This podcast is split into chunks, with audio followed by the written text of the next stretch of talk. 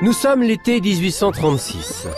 Un certain Victor Hugo voyage dans la Manche en compagnie de Juliette Drouet, sa maîtresse.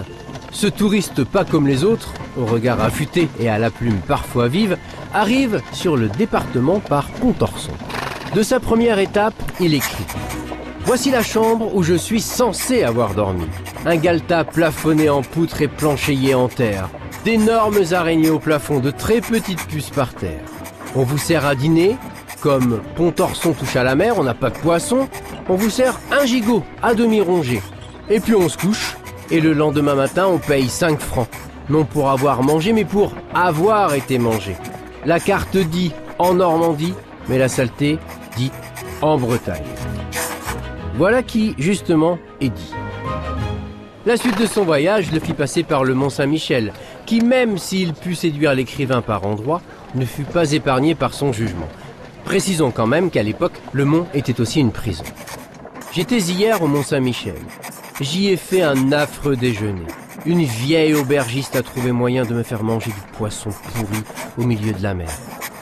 Toujours des problèmes avec la nourriture locale, semble-t-il. Cependant, il ajoute Le Mont Saint-Michel est pour la France ce que la grande pyramide est pour l'Égypte.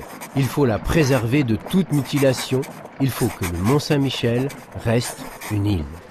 Ouf Enfin, un compliment. Après une étape par Granville, à Coutances, à Saint-Jean-de-Dé et à Barneville, où a priori d'ailleurs il ne mangea pas mieux, l'écrivain passe par les Pieux et Cherbourg, où la rade, aussi grande soit-elle, ne l'émue pas non plus. Je déteste toutes ces maçonneries dont on carapassonne la mer. Dans ce labyrinthe de jetés de môles, de digues, de musoirs, l'océan disparaît comme un cheval sous le harnais. Vive Étretat et le Tréport.